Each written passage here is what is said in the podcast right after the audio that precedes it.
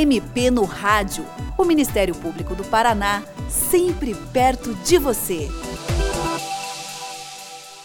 Em janeiro de 2013, um incêndio numa boate na cidade de Santa Maria, no Rio Grande do Sul, matou 242 pessoas e causou comoção em todo o país. Em Curitiba, um tumulto num show de rock no local superlotado em 2003 levou à morte de três pessoas que foram pisoteadas. Tragédias como essas motivam especialistas e legisladores a pensarem em alterações na lei para prevenir esses acontecimentos. Em 2017, entrou em vigor a Lei 13.425, que estabelece várias medidas de prevenção e combate a incêndios e desastres nesses locais de concentração de público. Nós vamos conversar hoje no MP no Rádio sobre as medidas de prevenção que todo mundo deve conhecer e cobrar dos estabelecimentos que frequenta.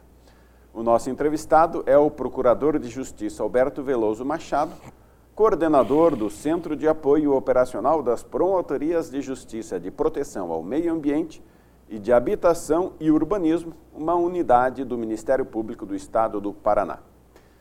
Doutor Alberto, quais são as mudanças mais importantes que trouxe essa lei específica?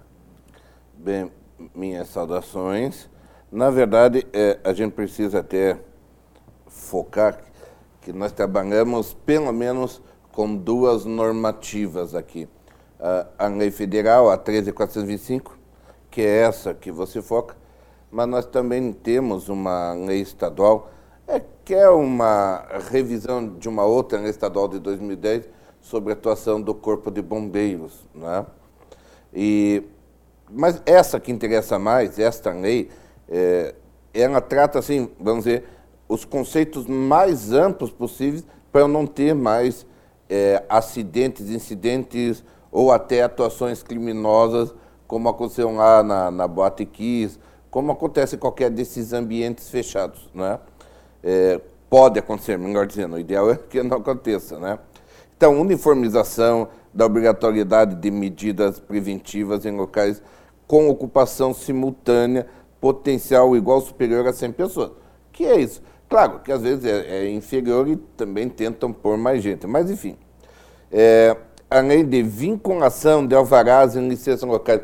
Eu não sei se você lembra disso, que foi uma grande discussão. Ah, mas o bombeiro deixou, o bombeiro não deixou, quem deixou foi a prefeitura. É, essa lei tenta, pelo menos, alinhar o que é que se precisa. E daí não dá para ficar, ah, a culpa foi do outro, ou a culpa foi de um. Tudo, todos esses sistemas tem que estar integrado para essa segurança das pessoas. Né? É, ainda nós tínhamos aqui exatamente a questão de qual era o papel do bombeiro, já que foi feita essa opção no, no Estado brasileiro de eu ter um corpo de bombeiros do poder público é, vinculado na estrutura da, da Polícia Militar, mas que vive a sua vida própria também, nós sabemos disso. Então precisamos definir também, isso não tem sido muito claro, porque depende da legislação estadual, qual é o limite da atuação do bombeiro para ir lá e dizer, não, não tem saída suficiente, não comporta. Não tem o óbvio que essa estrutura de, de, de combate ao incêndio e, e, as medidas preventivas. Aqui no Paraná agora, é, insisto, é uma nova lei, mas que já vinha. Nós temos um detalhamento muito melhor disso, com uma lei estadual, é, e que permite realmente até o embargo disto. Ah, isso incomoda muito, claro, esses serviços aí de diversão.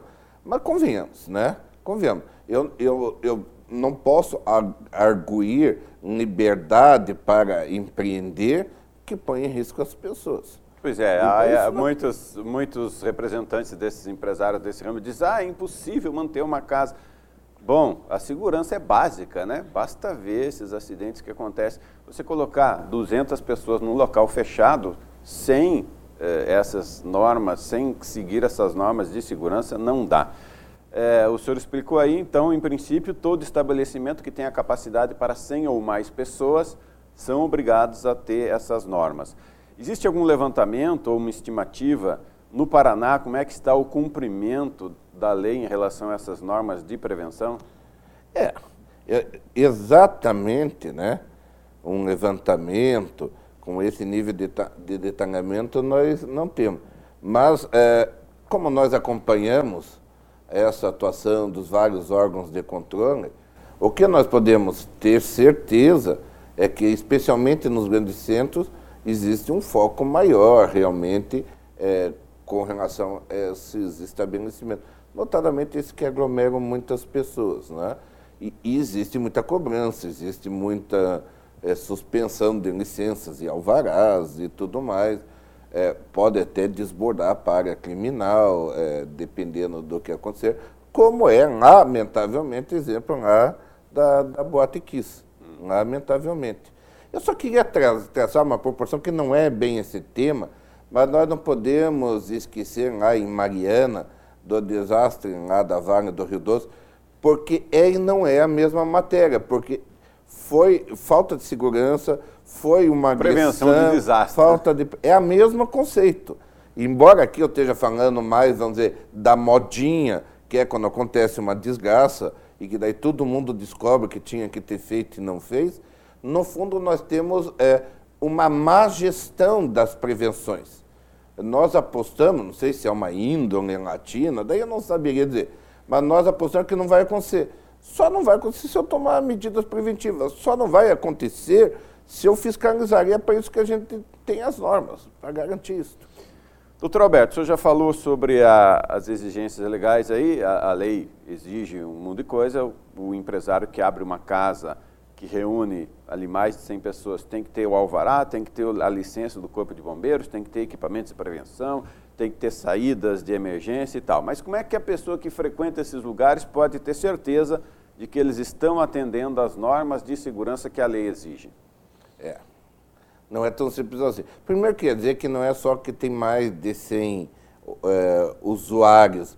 Todas as casas têm norma de segurança. Mas essas, por causa do impacto, há um, um, rigor maior. Bom, primeiro, num sentido físico, é olhar onde estão as saídas. Se eu pensar assim que eu não vou consultar, tentar achar um cadastro que me diga quais foram fiscalizados. A própria natureza do ambiente já permite eu ter uma noção. Esse caso do, que aconteceu no Jockey Club, Club anos atrás, era muito evidente, já se falava até, é muita gente por um espaço só. Eu conheço, tive, meu irmão, por exemplo, não deixou os filhos dele irem. Viu? Não está muito cheio. Quer dizer, há um, vamos dizer assim, uma, uma certa... Um bom senso prévio. Claro, há um sentido disso. Mas eu, eu posso também.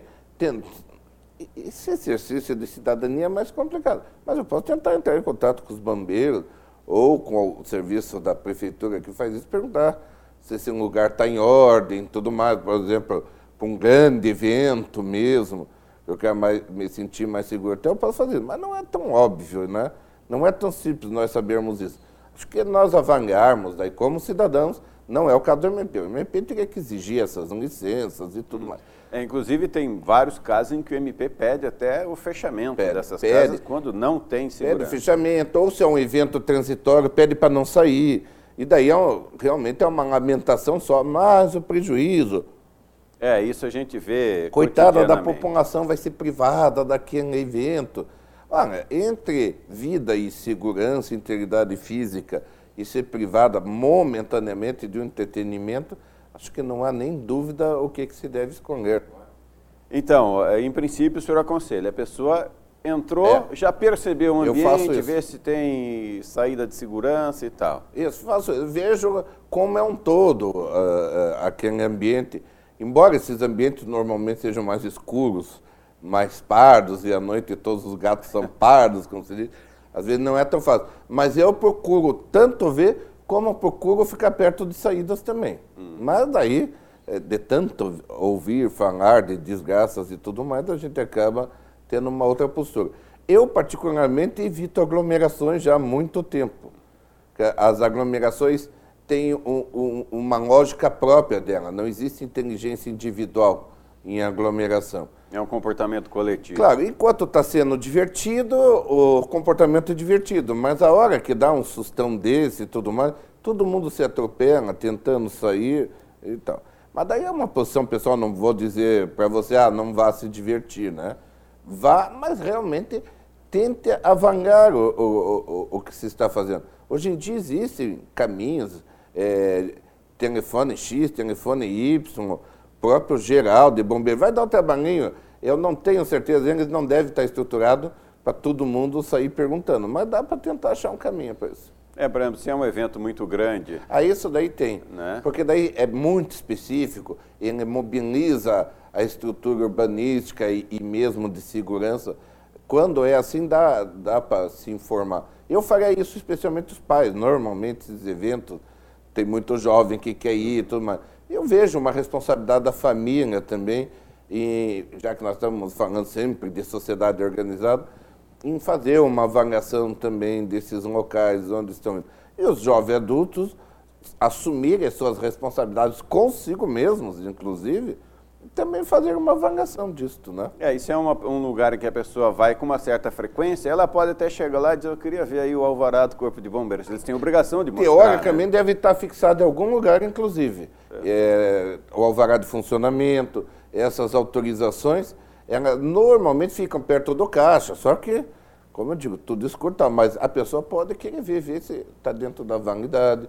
Pode, inclusive, noticiar por exemplo, o departamento de urbanismo, mas pode ser os bombeiros. Olha, foi lá e o alvará venceu há uma semana, dois meses.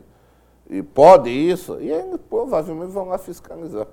Isso é, isso é um dado interessante. Se a pessoa constatar que alguma norma não está sendo respeitada, ela vê que não tem aquelas coisas básicas. Primeiro, tem que ter o cartaz dizendo quantas pessoas cabem. Tem, é, né? tem que ter, tem que ter. É, depois, a, a, indicação clara das saídas de segurança. Isso os documentos ali, os documentos visíveis, alvará do Corpo Isso. de Bombeiros, alvará de funcionamento e tal. Se a pessoa constatar que alguma dessas coisas não está sendo respeitada, o que, que ela deve fazer?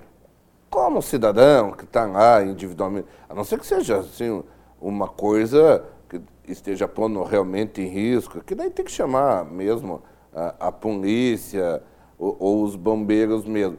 Mas se eu vejo que é, por exemplo, uma irregularidade de data, só que eu vejo que a estrutura está ok, eu, como cidadão, vou lá comunicar esses setores. Normalmente, a porta de entrada é, é o município, pelo seu setor de, de urbanismo ou de, de, saúde, se for é, né, vigilância sanitária, se for uma questão, por exemplo, de qualidade de alimentação. Por exemplo, aqui em Curitiba, em Curitiba a pessoa poderia ligar para 156 isso, lá e isso. dizer... Isso é. A porta de entrada, em geral, são esses telefones gerais e eles encaminham, pelo menos em tese, encaminham a reclamação para algum lugar. Se é uma questão de segurança, que realmente se vê que há, há risco das pessoas, eu acho que tinha que tentar esses números gerais de ou polícia ou bombeiro mesmo, até mais seguro tentar chamar os bombeiros mesmo. E como é que é a atuação do Ministério Público nesses casos? É. O Ministério Público não faz este atuação de campo, né, normalmente, embora em alguns lugares do Paraná existe aí um grupo que atua é, indo fazer umas fiscalizações por amostragem à noite, alguns promotores até vão. Mas normalmente recebe-se depois algum problema, alguma irregularidade. E o papel do Ministério Público nesse sentido, eu vou chamar, é um papel secundário esses serviços, como bombeiro, como departamento de vigilância sanitária, de urbanismo, eles têm que funcionar, tem que embargar o serviço, tem que tomar providências. Às vezes não precisa fechar, mas tem que tomar providências para. Exigir que seja regularizado. Exigir, mas exigir realmente. Pode, às vezes, você não consegue isso, as reclamações continuam, aí o, o Ministério Público acaba assumindo esse papel, mas aí no nível administrativo jurídico, de chamar essa instituição, comparar com, com a legislação urbanística, dizer, ó, oh, estão se queixando, o que que houve? Chama todo mundo daí. Uhum. Todo mundo que não funcionou. É assim, bem objetivo. E às vezes você consegue uma solução administrativa, ok, todo mundo vai tocar a sua vida. Quando não se chega nesse sentido, vai ter que tomar medidas judiciais. Ah, e o problema de medida judicial é que não dá para ir para fazer, por exemplo, um termo de ajuda de conduta tão facilmente assim. Você já se atrelou aos teus argumentos e tudo mais. E demora mais. E fica, se pega o embargo desse, tem que contratar advogado, vai ficando caro essas coisas, né? Então, o ideal é que não aconteça, primeiro. O, o segundo é que, em acontecendo alguma irregularidade, essas estruturas que a gente chama de poder de polícia administrativo é, funcionem agilmente e tomem as providências. Num terceiro plano, se nada disso uh, é, aconteceu, aí eu tenho uma questão coletiva clara, o impacto coletivo aos interesses da, da comunidade, que daí não é só de um frequentador, é de uhum. qualquer frequentador, de qualquer cidadão que eventualmente vá lá. Daí as medidas vão ficando mais complexas, mais duras, afeta realmente daí o negócio em si mesmo, né? Perfeito. Doutor Alberto Veloso Machado, muito obrigado pela sua participação no programa de hoje. E você, ouvinte, também pode participar do MP no Rádio. Você pode enviar seus comentários e sugestões pelo e-mail mpnoradio.mppr.mp.br ou pelo telefone 41 3250 4469. Até o próximo programa. Você ouviu MP no Rádio, uma produção da Assessoria de Comunicação do Ministério Público do Paraná com o apoio da FEMPAR.